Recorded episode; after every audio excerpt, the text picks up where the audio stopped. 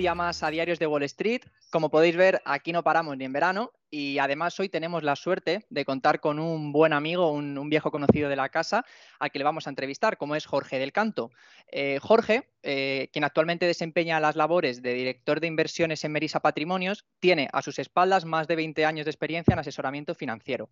Además, bueno, imagino que muchos de vosotros le, le conoceréis o sonará su cara porque bueno, es colaborador habitual pues, en medios como Radio Intereconomía o el Diario de Expansión. Así que con, esta carta de presentación, pues no es de extrañar ¿no? que sea una voz más que autorizada para darnos su opinión y valorar qué podemos esperar de la economía y por ende los mercados desde este entorno macroeconómico que está siendo pues bueno, tan eh, inestable, ¿verdad?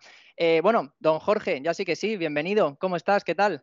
Muy bien, muchas gracias por invitarme a participar en vuestro espacio. La verdad es que para mí es un honor y un privilegio que contéis conmigo, siempre lo sabéis.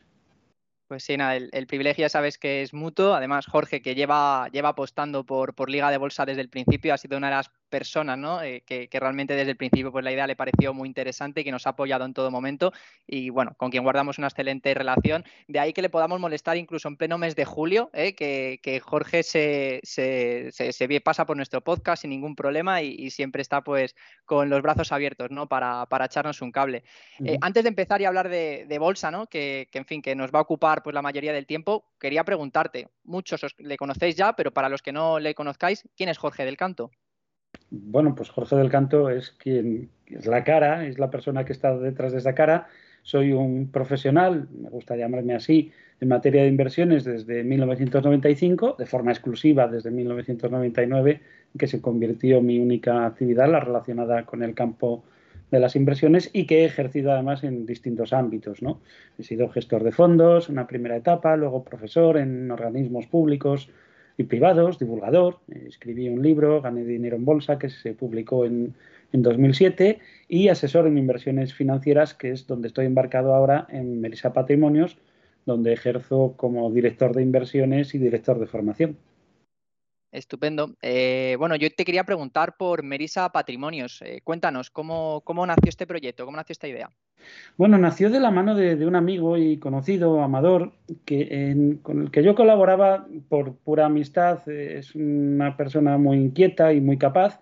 Es un excelente asesor fiscal, amplio conocedor del mundo fiscal y del mundo financiero y que eh, le llamaba, siempre le había llamado la atención y llevaba ya años pues, asesorando a algunos de sus clientes en materia de inversiones, pero eh, su labor como asesor fiscal se detenía en el momento en el que tenía que dar una recomendación eh, ya específica, ya, no genérica, sino eh, particularizada a la persona con la que trataba, se había limitado por la, por la regulación que exige que este tipo de actividad esté registrada y, regulada de una forma, hay que cumplir una serie de requisitos. Y entonces me pidió formar parte de un nuevo proyecto en el que eh, pudiéramos dar asesoramiento eh, en inversiones financieras de forma legal y de forma continua. De hecho, al final, Melissa Patrimonio se ha convertido en, mi única actividad prácticamente y en su actividad principal por parte de, Amador Barbado, que es la persona que dirige este proyecto y, que, y, que me, y al que acompaño desde, desde, el principio. Somos una sociedad de servicios financieros especializada en asesoramiento en inversiones y bueno, buscamos diferenciarnos de, nuestra competencia, que la hay mucha y muy buena, en que nosotros no establecemos perfiles predeterminados de inversión, sino que nos adaptamos a las circunstancias y particularidades de cada uno de nuestros clientes. Y, no solo relacionadas con los típicos aspectos económicos de edad y experiencia o conocimientos que se suelen consultar de una forma pues, bastante somera y sin entrar en profundidad, sino también indagamos sobre el estilo de vida, circunstancias familiares, estabilidad laboral, en definitiva, todo lo que acaba influyendo en cómo se puede invertir. Eh, además, hemos iniciado un proyecto hace, hemos desarrollado el proyecto mm, y ya desde el año pasado para ahorradores que tienen capacidad de invertir más de 20.000 euros. Estamos abiertos a cualquiera, pero para aquellos que tienen una mayor capacidad de ahorro o tienen ya un dinero que, que está pendiente de invertir, les elaboramos un plan de inversión completamente gratuito y completamente personalizado. Y cuando digo gratuito, es que es tanto, va a servirle tanto para delegarnos a nosotros su desarrollo como para que lo puedan eh, aplicar por su cuenta o a través de, otra entidad. Se lo damos a, cualquiera que nos lo solicite y, si no tiene los 20.000 euros y los quiere, basta con que nos engañe y nos diga que los tiene. ¿no? Se lo vamos a hacer completamente gratuito. Así iniciamos nuestra relación, porque también nos dimos cuenta de que eh, gracias a ese plan era después mucho más sencillo y se perdía menos tiempo a la hora de eh, elaborar recomendaciones que fueran más comprensibles, de forma que vean en cada momento, el cliente vea en qué encaja esa recomendación concreta que estamos dando en un momento determinado, en qué parte de su plan de inversión encaja, porque eh, lo que hemos descubierto también es que sobre cómo invertir se habla muy poco, se habla mucho de estrategias de inversión, de cuál va a ser la más rentable, las preguntas que te hacen siempre van en el sentido, ¿dónde puedo conseguir mayor rentabilidad? Pero nos olvidamos de un aspecto muy importante, sobre todo cuando pensamos en esas inversiones más rentables a largo plazo, y es que no todo el dinero que tiene una persona se debe invertir. Hay una parte que debe permanecer sin, invertir en depósitos o en cuenta corriente a la vista y de la parte que se puede invertir hay siempre hay un tramo que, es mejor mantenerlo ah, en inversiones de muy baja volatilidad, de poco riesgo, por lo tanto muy seguras, orientadas al corto plazo, otras que se pueden llevar a un segmento intermedio en el que ya pues, se busca una inflación un poquito más alta y por último, que hay siempre una parte que podemos orientar al más largo plazo en inversiones que buscamos una mayor rentabilidad. Pero es muy importante respetar esos niveles porque eh, lo importante, fíjate la, la que voy a decir, lo importante de las inversiones a largo plazo es que puedan permanecer a largo plazo. Y, que no eh, tengamos ahí un dinero que la vuelta de cuatro meses digamos, es que tengo que echar mano de él porque me ha surgido un imprevisto. Si en la categoría de imprevistos la gente coloca cosas que no son realmente imprevistos. Una avería de un coche no es un imprevisto. Es algo que sabes que te va a pasar antes o después que no controlas el tiempo.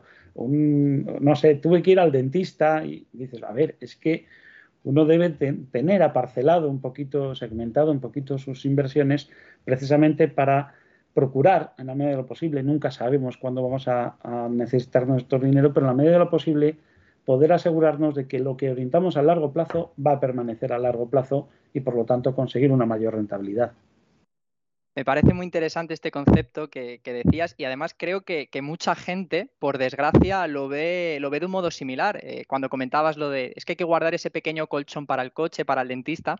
Yo por lo que, por lo que he visto, ¿no? desde mi punto de vista también, pues bueno, dedicado a la educación financiera, yo creo que hay gente que para ellos, eh, digamos, a lo largo del año, no, no se ven o, se piensan que no van a tener ningún tipo de imprevisto, o se piensan que los imprevistos es lo extraño dentro de su día a día, cuando ni mucho menos es así. O sea, no conozco a nadie que a lo largo de un año no se le haya roto la lavadora, se le haya picado una muela, como comentabas antes, o en fin, o si es autónomo, se tuerce un tobillo y se tiene que quedar en casa X días por cualquier motivo, ¿no? Me parece, me parece interesante y esto es algo que, en fin, que yo creo que se debería hacer un poco más de presión y de, hacer ver a la gente que lo raro no es tener eh, un año sin ningún imprevisto, sino que realmente tenemos que estar preparados porque están a la vuelta de la esquina. O sea, es que no... Sí, cualquier día te sale un volcán debajo de casa. Pues, en fin, totalmente, totalmente. sí, sí. Y, bueno, eh, evidentemente ¿no? que está siendo un año eh, extremadamente complicado para los inversores. Eh, precisamente, que hoy leía, ¿no? Mañana el BCE ya se reúne por fin para subir los tipos de interés por primera vez en la década. En Estados Unidos, como, como bien sabes, ¿no? Estamos viendo subidas de tipo de forma consecutivas, no se consigue suavizar la inflación. Hoy también comentaba en la prensa, ¿no? China y el mercado inmobiliario que parece que vuelve a dar guerra, que, que, que en fin, que hay gente que se está, que está en huelga porque está pagando ahora mismo por un suelo que no se está construyendo y que no se sabe la situación pues a futuro en qué va, en qué va a devenir. Yo te quería preguntar, tú que tienes muchos años de experiencia, tú que ya has visto múltiples crisis, tú que ya has visto vaivenes del mercado de todos los tipos, de todos los colores, ¿qué consejo puedes dar a esa gente que ahora mismo está mordiéndose las uñas y que no sabe qué hacer con, con su dinero invertido? Bueno, pues es complicado dar un consejo de forma genérica, pero sí una serie de premisas. Y me voy a, referir primero a una frase de Peter Lynch, el famoso gestor del fondo Fidelity Magellan entre los años 1977 y 1990, ese éxito, ese hito de, rentabilidad que se consiguió y que tiene una frase que para mí es lapidaria y que a mí, pues, por ejemplo, cambió mi forma de, de entender parte de las inversiones. Y es que se ha perdido más intentando evitar las caídas que soportándolas. Si uno tiene una inversión realizada por convicción, porque, porque cree que está en el sector, si es, eh, si es un fondo o si está en la empresa que va a funcionar y los datos le están avalando esa inversión, es decir, se está cumpliendo las expectativas que se tenía en esa inversión, no se debe andar, hay que estar muy seguro de, de eliminarla, ¿no? Al final todo pasa, al final todo el trago amargo pasa. Tú dices, me decías al principio, este año está siendo un año complicado. Bueno, yo no conozco un año que no haya sido complicado.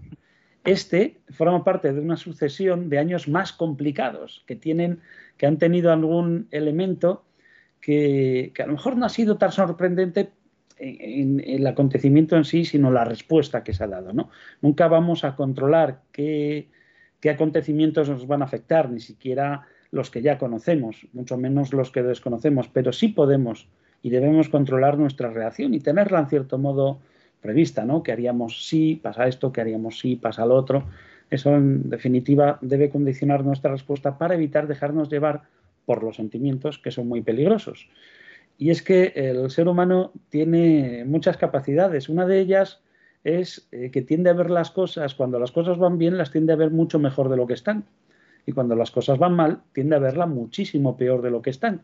Y se cae del pesimismo a la oferia. Y esto nos ha llevado a ver a lo largo de todos los años, en esos años muy difíciles, que decimos más complicados, eh, hemos visto cómo es precisamente cuando mm, la mentalidad debe ser compradora, precisamente cuando más personas acuden a, liquidar sus posiciones arrastrados por un pesimismo completamente irracional y viceversa. Eh, es muy difícil convencerle a alguien que, que, invierta cuando están las cosas deprimidas, pero también es muy difícil cuando los precios se han pasado o cuando eh, el resultado que se está obteniendo excede muchísimo no solo lo que uno esperaba, sino lo que estadísticamente es razonable o lo que es razonable según los datos, es muy difícil convencerle que venda cuando está en plena euforia. Y esta es una mentalidad que debe cambiar. Hay que tratar de ser fríos, esto es difícil, y, pero en general yo diría, mira, si ese día que tú te decides, después de haber aguantado, cambia eh, y, y que has ido soportando determinados agobios. Un día te levantas con un dolor de estómago tremendo, ya completamente pesimista, diciendo que esto ya es el acabose, ese día no vendas, ese día compra, porque seguramente te estás equivocando, si, estás, si te estás dejando arrastrar por un sentimiento. Yo creo que la paciencia es la mejor recomendación y, si, y sobre todo tener inversiones por convicción o que formen parte de un plan. Todos sabemos que que, siempre hay ganadores y, siempre hay perdedores. Y todos sabemos, bueno, hemos leído, se pueden haber leído muchas cosas sobre eh, qué pasa cuando una cartera, por ejemplo, la, teoría de, Harry Brown, de, la cartera permanente, ¿no? esa división en cuatro parcelas de las inversiones, ¿qué pasa si las dejamos sin más? Y estamos viendo que los resultados a largo plazo son muy buenos, con una baja volatilidad, a sabiendas de que prácticamente todos los años una de esas partes va a ir mal. Sin embargo, el sistema te dice, el modelo te dice, pero te tienes que mantener, ¿no? Bueno, pues a partir de ahí podemos buscar mejoras, podemos buscar cierta actividad, eh, imponernos más en una de esas parcelas cuando es favorable el viento para esa parcela y disminuirse la otra, buscar, no sé, ya un tipo de, de no tanta pasividad, sino más actividad, pero sobre todo tener paciencia y calma. Todas las situaciones se acaban. La única forma en la que no saldríamos de una crisis sería que se acabara el mundo, que no hubiera actividad económica. Y eso, desde Atapuerca a nuestros días, siempre ha habido actividad económica. Desde luego. Y fíjate, creo que al hilo un poco de lo que comentabas, hablábamos de Peter Lynch ¿no? y su fondo Fidelity. Hay algo muy curioso que yo no sé si esto ya será más leyenda o que realmente se cumple, pero dicen que el inversor medio, pese a que el fondo tuviese rentabilidades anualizadas en torno a un 30%, dicen que el inversor medio, pues claro, tantos años han pasado muchas crisis durante ese fondo, de meter dinero y sacar dinero, dicen que el inversor medio que no ha ganado dinero, invertido en un fondo que está obteniendo una rentabilidad en torno a un 30% anual. O sea que yo creo que ese mensaje liga mucho con lo que tú comentas de no, tomar no es una leyenda, ¿eh? no es una leyenda, es una realidad. En esos 14 años, del 77 al 90, en el que la rentabilidad media anualizada fue del 29,2% cada año, una barbaridad, es un mito, y además eh, con una particularidad, y es que Peter Lynch, cuando dejó ese fondo, su valor liquidativo estaba en máximo histórico. Es decir, nadie debería haber perdido dinero. Bueno, pues más de los partícipes de ese fondo, más de la mitad de los partícipes de ese fondo durante ese periodo perdieron dinero. Y es que eso se estudió. Hay dos motivos que señalaba él mismo en sus entrevistas. El primero, descubría que la gente colocaba en su fondo dinero que no podía permanecer a largo plazo, pero sobre todo entraba atraído por las altas rentabilidades acumuladas de una serie de años y huía espantado por un al primer episodio negativo con el que se encontraba. Eso, el no comprender que se trataba de una inversión a largo plazo que requería paciencia, fue lo que le llevó a, pues, a mucha gente a perder dinero. Sí, sí, total. Eh, pensaba que era leyenda, no sabía hasta qué punto, hasta qué punto era correcto, pero vamos, por lo que comentas está demostrado que más de la mitad ¿no? de los inversores que perdieron dinero. Es, es, algo, es algo tremendo. Eh, quería preguntarte un, caso especial, eh, que quiero que me des tu opinión, que es la economía americana. Eh, porque bueno, estamos viendo que hay indicadores que son absolutamente negativos. Estamos viendo, por ejemplo, el diferencial de bonos de los, eh, entre el bono de 3 y 10 años. Estamos viendo esa inflación por encima del 9,1%. El Michigan Consumer Sentiment Index, ¿no? este índice que mide la confianza del consumidor, es el más bajo de, de su historia. Pero eh, también, por el contrario, vemos como hace dos viernes se presentó el informe de empleo de junio, por ejemplo, se agregaron 370.000 eh, nuevos puestos de trabajo, el, paro ahora mismo está solo un 0,1% inferior al mínimo de 50 años, los analistas también de Wall Street eh, estiman un crecimiento para las compañías que van a empezar a presentar resultados de un 10%. Entonces, ¿qué está pasando? Porque desde mi punto de vista, corrígeme Jorge, pero yo creo que tiene mucho que ver esa situación, digamos, de política eh, ultra expansivas, ¿no? De haber estado metiendo tanto dinero en la economía que hace que se dé esta situación que, en fin, que te da esos indicadores negativos, pero otros que son tan positivos y que realmente pueden descolocar a más de uno, ¿no? Yo creo que viene por ahí, pero quiero saber tu, opinión. Mm, bueno, en el centro de todo tenemos a la inflación. La inflación que se ha visto, ya la teníamos en marcha, mm. ya desde marzo del, del, año pasado ya empezó a ser evidente que nos íbamos a una etapa inflacionista que además, bueno, eh, esto no, no, solo yo, muchos otros colegas corregíamos las declaraciones, la narrativa de los políticos que hoy en día están al frente de los bancos centrales, porque no hay que olvidar que el perfil de directores y de dirigentes de los bancos centrales ha cambiado notablemente en las últimas décadas. De ser personas expertas en economía, ahora son personas expertas en política. Entonces, en esa narrativa decían que esto era pasajero, que era temporal, y como a ser temporal por el mero hecho por varios motivos, ¿no? Estaba eh, la capacidad de ese ahorro embolsado que se había acumulado durante la pandemia, más todas las facilidades que se estaba dando tanto para el gasto directo mediante cheques como para la financiación y al mismo tiempo, pues lógicamente, pues una subida de precios, eh, nos encontramos con cuello de botella, en fin, había muchos determinantes que apuntaban a una alta inflación. Eh, ¿Qué ha pasado? Pues que además las medidas adoptadas, y voy a tratar de ser preciso en esta declaración, las medidas adoptadas por Occidente, por los países aliados de Estados Unidos y de la OTAN, las medidas adoptadas para intentar frenar eh, y combatir la guerra, la invasión de, de, Rusia a Ucrania, esas medidas pues han provocado que renunciemos a una serie de cosas, que renunciemos al petróleo ruso, 12% de las exportaciones, al trigo ruso, más que al trigo ucraniano, Rusia es el principal exportador del trigo del, planeta, del níquel, necesario para baterías, del cobalto, necesario para eh, baterías. Además, las, eh, le llevamos también el terreno de sanciones a Bielorrusia, con lo cual también hemos renunciado a los fosfatos tan necesarios para fertilizantes, y todo esto ha acabado encareciendo pues el sector primario, ese que al final acaba teniendo que repercutir los, los costes. ¿no? estamos viendo, por ejemplo, que en la inflación en Estados Unidos hay dos componentes, energía y alimentos, que son los que están disparando y elevándolo a esos niveles. Sin embargo, la subyacente, la que no tiene en cuenta estos dos apartados, van tres meses que está en ligero declive. Eh, no obstante, sigue estando alta y el peligro es que se acabe trasladando de forma permanente. Esa subyacente es la peligrosa, porque no olvidemos que la inflación es acumulativa. El hecho de que dentro de un año veamos una inflación en un 1%, dices, ya, eh, ten cuidado, que es que el 1% acumulado al 10% de, hace un año, en fin, que las cosas siguen encareciéndose. Y bueno, entrando, eh, digo que está en el centro de todo porque esto ha determinado eh, la actuación de los bancos centrales hasta el punto de que tanto al Banco Central Europeo como a la Reserva Federal de los Estados Unidos no les importa el crecimiento, especialmente a la Reserva Federal. Y además así lo han manifestado. Están dispuestos a frenar la inflación cortando el crédito y la financiación a una costa del crecimiento económico.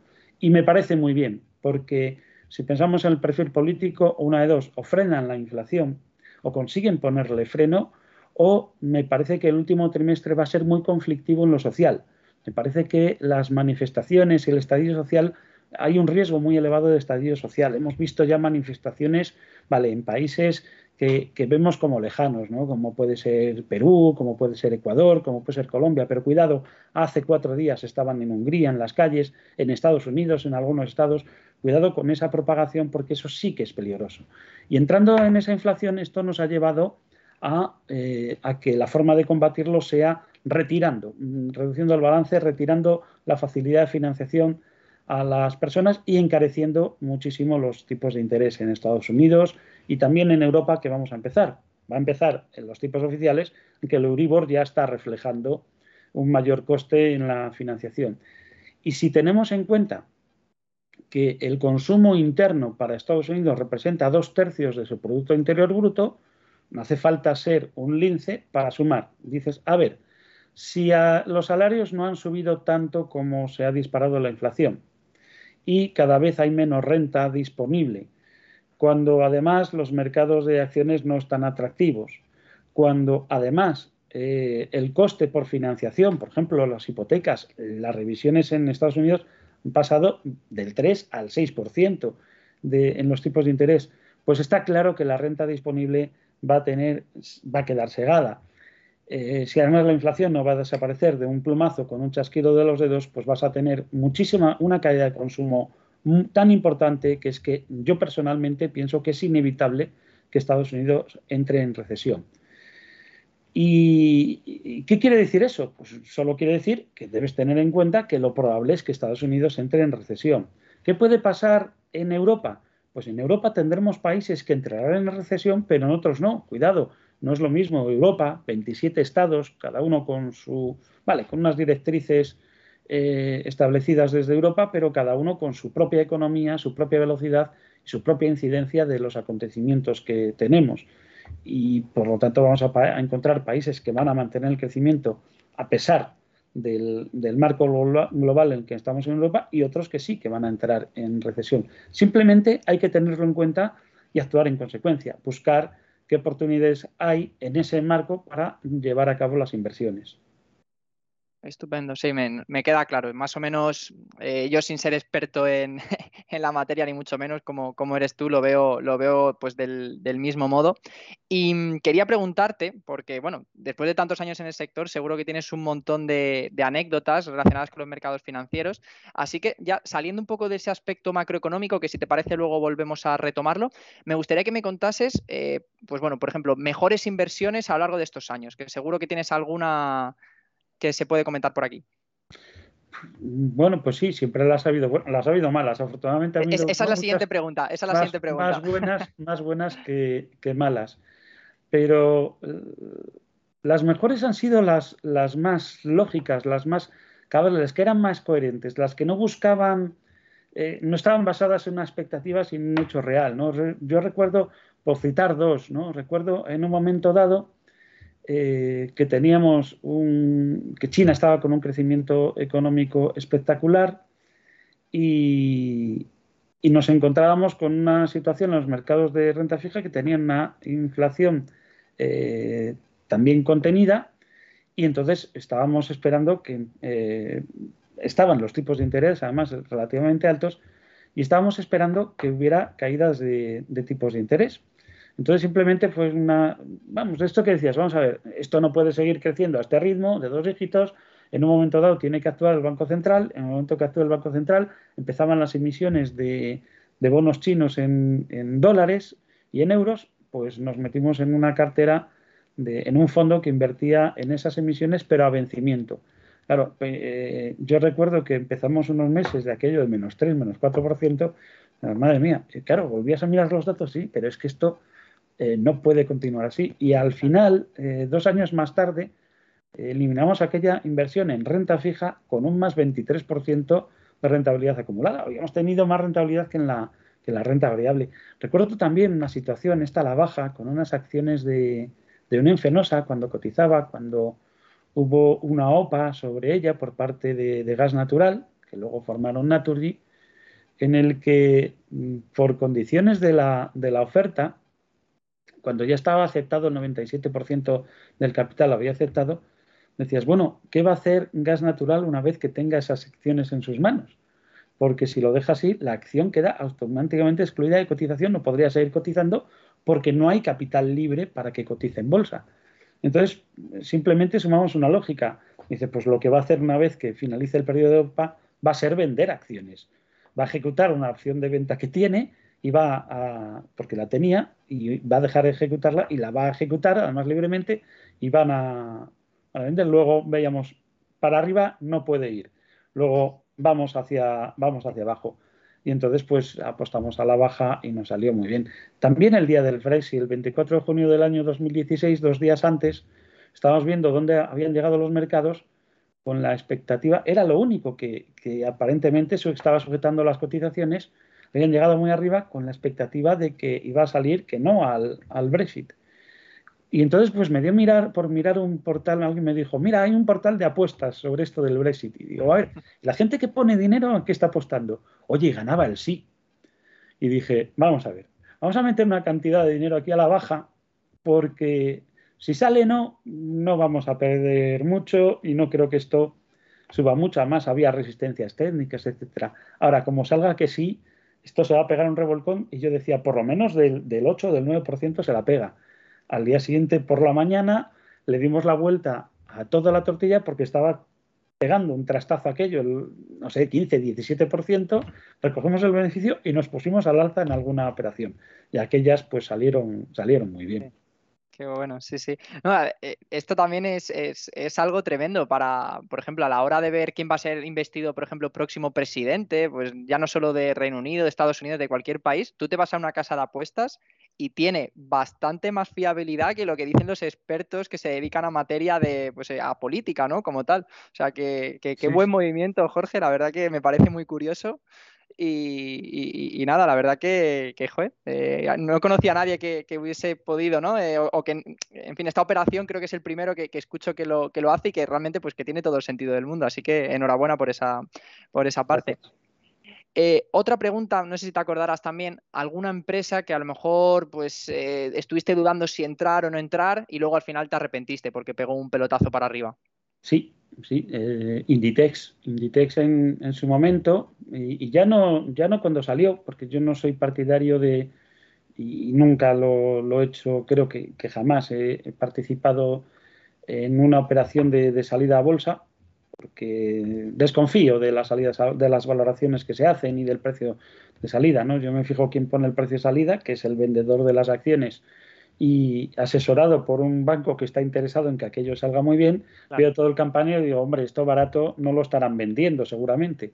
Y es más, si, lo están ofreciendo barato realmente, pues no me quiero asociar con alguien que es capaz de, de vender las cosas por debajo de lo que vale. Entonces no soy partidario. Pero después cuando ya había madurado incluso cuando había reconocido el, modelo de negocio, cuando habían pasado un par de años y tú ya veías que efectivamente el modelo de negocio que tenía Inditex era una clara ventaja competitiva. Iba a ser muy difícil que alguien pudiera replicar esa capacidad logística, esa capacidad de, adaptación de, lo que, de los productos que ofrecía al gusto del consumidor con tanta velocidad. Eh, y tal, a, pesar de ver aquel modelo, mm, yo simplemente no me creía que pudiera estar creciendo cuando valoraba eh, en la cotización con los beneficios que estaba obteniendo, dices, bueno, yo pensaba, es que para sujetar esa valoración, esta compañía debería tener una tasa anual de crecimiento continuado de beneficios del 25%, pero durante una década, entonces lo podríamos justificar.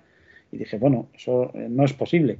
Y claro que fue posible, no solo dos décadas, sino tres décadas de crecimiento casi 25 años de crecimiento continuado de, las, de, sus beneficios en un 25%. Y, por ejemplo, aquella me la perdí y luego ya no pude entrar por vértigo. Eh, ya ha habido algún escarceo después con, con es más a corto plazo, pero desde luego la gran oportunidad me la perdí por convicción, además. Bueno, la verdad que son cosas, son cosas que pasan, ¿no? También habrá otras múltiples operaciones que al final, pues también salieron bien a la hora de no embarcarte en ellas y que, y que bueno, al final sí, claro. Lógicamente el dinero que no se metió en Inditex no se quedó guardado en un cajón, se movió en otro sitio, pero no, pero hubiera estado mucho mejor en Inditex, no te quepa la menor duda. Eso seguro, sí, sí. Em, otra pregunta, Jorge, ¿qué buscas a la hora de invertir en compañías?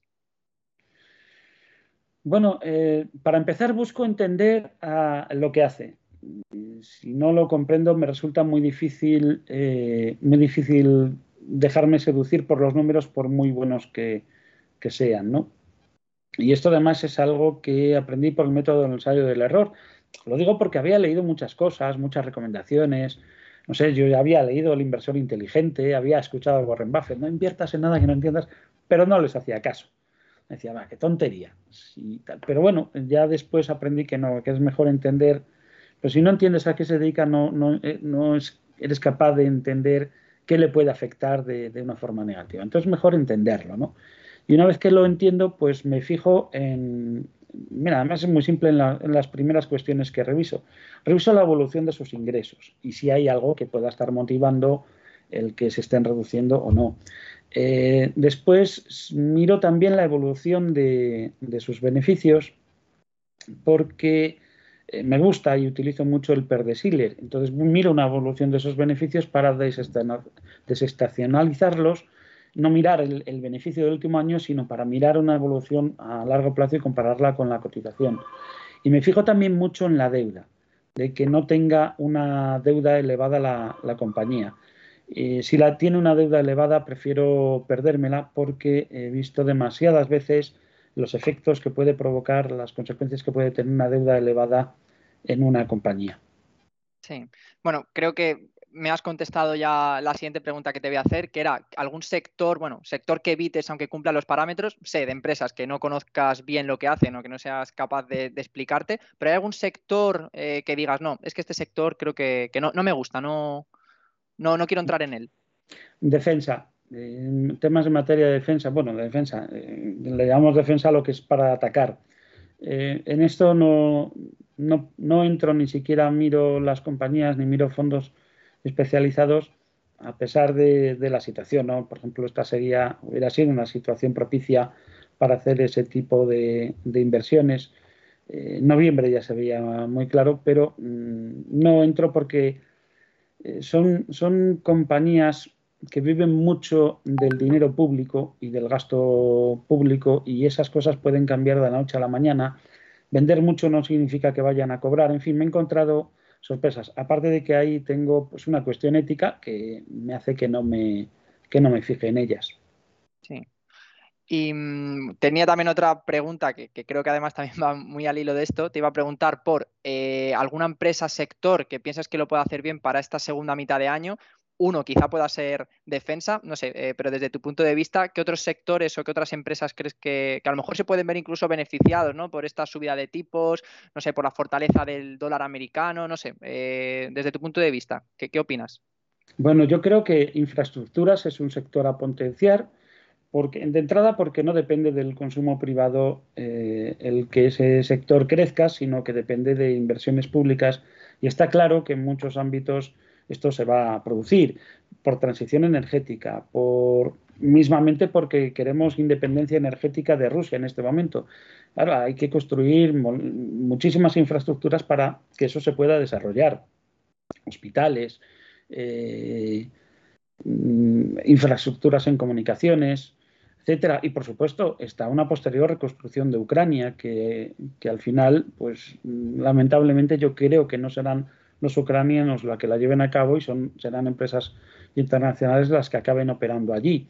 Entonces, ese yo lo veo claro. La seguridad digital eh, mm. también es un nicho dentro de la tecnología que yo veo claramente que, es un momento bueno para, invertir. Más ahora que en lo político nos vamos otra vez a una dinámica de bloques económicos y bloques políticos. ¿no? Estamos viendo alineación de países con unas posturas alineadas con China, Rusia. Hoy tenemos una, una reunión, eh, creo que en Irán se reúne Vladimir Putin, con el presidente iraní, con Erdogan, el turco. En fin, estamos viendo un alineamiento en la cumbre del G20 recientemente terminada hemos visto que no ha habido ningún tipo de consenso precisamente por la diferencia de posturas de muchos países, no solo Rusia y China, respecto al conflicto Rusia-China con otros países. Entonces, en esa dinámica de bloques, la seguridad digital, ya veníamos con cierta batalla entre el bloque estadounidense y China y ahora la vamos a ver reproducida en todo el mundo. Yo creo que es otro sector importante. Sanidad, también creo que va a ser un sector que, va a ser resistente a esta, a esta situación y consumo básico, alimentación, etcétera. Y mm, Jorge, yo creo que vista la situación actual, yo lo que leo, ¿no? leo, leo bastante Twitter y veo que mucha gente está aprovechando esta situación para, bueno, lo que se conoce como el promedio de coste de adquisición, ese dollar cost average, que además también desde aquí eh, comentar que tú hiciste un pequeño webinar para nuestro canal de, Liga de Bolsa, el cual, pues bueno, os recomiendo porque fue una charla bastante interesante. Entonces, quería preguntarte, ¿crees que tiene sentido, o sentido ¿no? en este caso la compra de activos de manera constante a lo largo del tiempo, sin importar ese precio de mercado, teniendo en cuenta cómo está la situación actual, que todavía pues, va a haber bastante volatilidad? ¿No tiene sentido? Eh, desde tu punto de vista, ¿cómo, ves esta, esta forma de, invertir? Que lo que te digo, que veo mucha gente que está aprovechando ahora para, hacerlo. Bueno, siempre tenemos distintas clases de activos, lo voy a clasificar en, dos, ¿no? activos que existen y activos que no existen. Eh, una acción es una parte de una compañía y por lo tanto es un activo que existe. Si esta compañía, eh, como existe, podría desaparecer y por tanto podrías perder todo, todo tu dinero. Eh, en ese sentido, lo de incrementar ante caídas es si estás muy seguro de la solvencia de esa compañía y de que no puede tener un suceso malo, bueno, es una estrategia como otra cualquiera. Es más, si estás interesado en invertir en una compañía concreta y tienes dudas de si puede tener peores precios o crees incluso que, bueno, los precios ya son muy buenos, pero creo que podrían ser mejores, la estrategia de periodificar, de no introducir todo el dinero, me parece adecuada. Ojo, que eso no significa promediar a la baja, significa simplemente periodificar. Voy a invertir eh, 5.000 dólares, pues 1.000 euros, 1.000 dólares cada mes durante los próximos cinco meses. Esté por encima o esté por debajo. Eso es indiferente. Ahora, tenemos otros, eso es eh, para no liarme. Eso, por ejemplo, no lo recomiendo en compañías si lo que buscamos es promediar a la baja. Como han caído las acciones, compro más porque han caído, no porque estuviera planificada esa periodificación. Yo esto no lo veo buena idea y basándome en los resultados, la mayoría de las veces eso sale mal. Eso no sale bien. Es mejor esperar a que el precio se asiente, el que haya terminado eh, o haya indicios de que ha terminado esa tendencia bajista, podamos evaluar correctamente las causas que han llevado a esa caída y ya mm, eh, pues introducir el resto del dinero el dinero que tengamos pensado.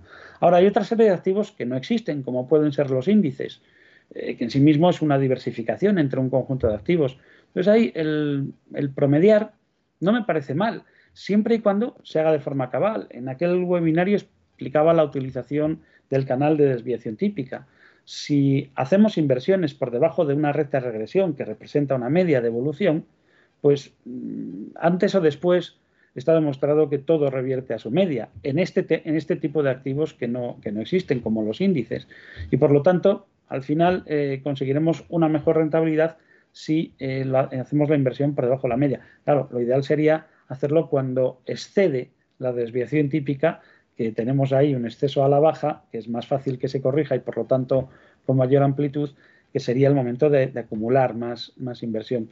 Pero bueno, eh, siempre dependiendo de, en cada planificación y de la motivación que mueva cada inversión, pues puede ser una estrategia o no.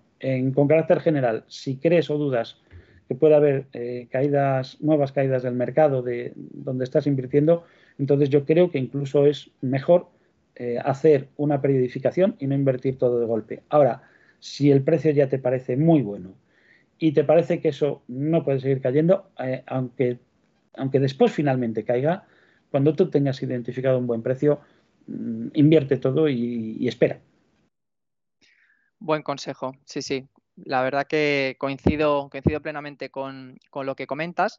Y mm, bueno, ya casi estamos finalizando, pero no me puedo ir sin preguntarte, ¿no? Con tu experiencia en el sector, ¿qué recomiendas a esos jóvenes, por ejemplo, de Liga de Bolsa, que se quieren dedicar a esto en un, en un futuro? Tú que ya, pues bueno, con, toda la experiencia que tienes a tus espaldas, ¿qué consejo les podrías dar?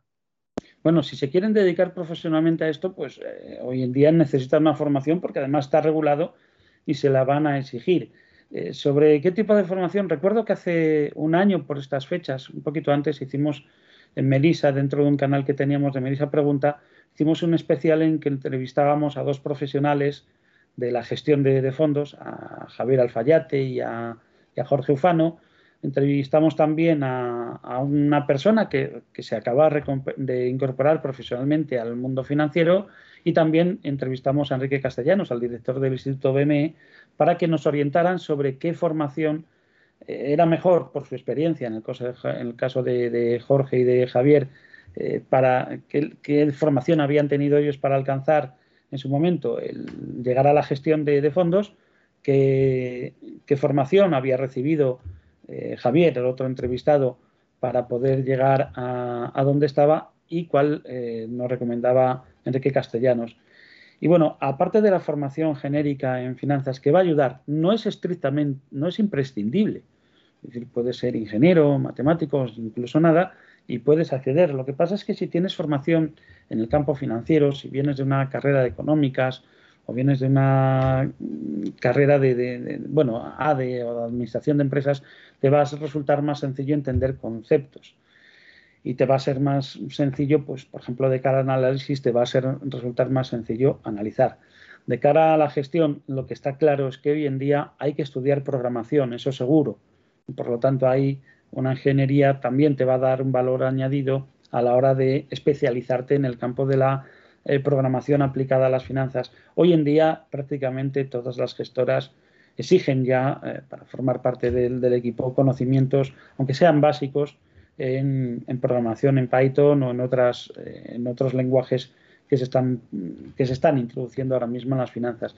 Esas serían las dos formaciones. Y sobre todo, ser consciente de que esa formación inicial que adquieres te pone en el camino, pero no es definitiva. Si algo sabido a lo largo de mi trayectoria y no me ha quedado otra, es que las cosas cambian, porque cambia la tecnología, cambian las plataformas, eh, se introducen nuevos productos y te tienes que estar dispuesto a saber que cada has completado una, formación que te queda otra cosa que aprender, que vas a tener que estudiar eh, otra cosa, te tendrás que empapar, no sé, en, renta fija, en algo que no habías pensado, que te fueras a, dedicar y al final todo es necesario porque todo está interrelacionado y por lo tanto nunca debes dejar de formarte.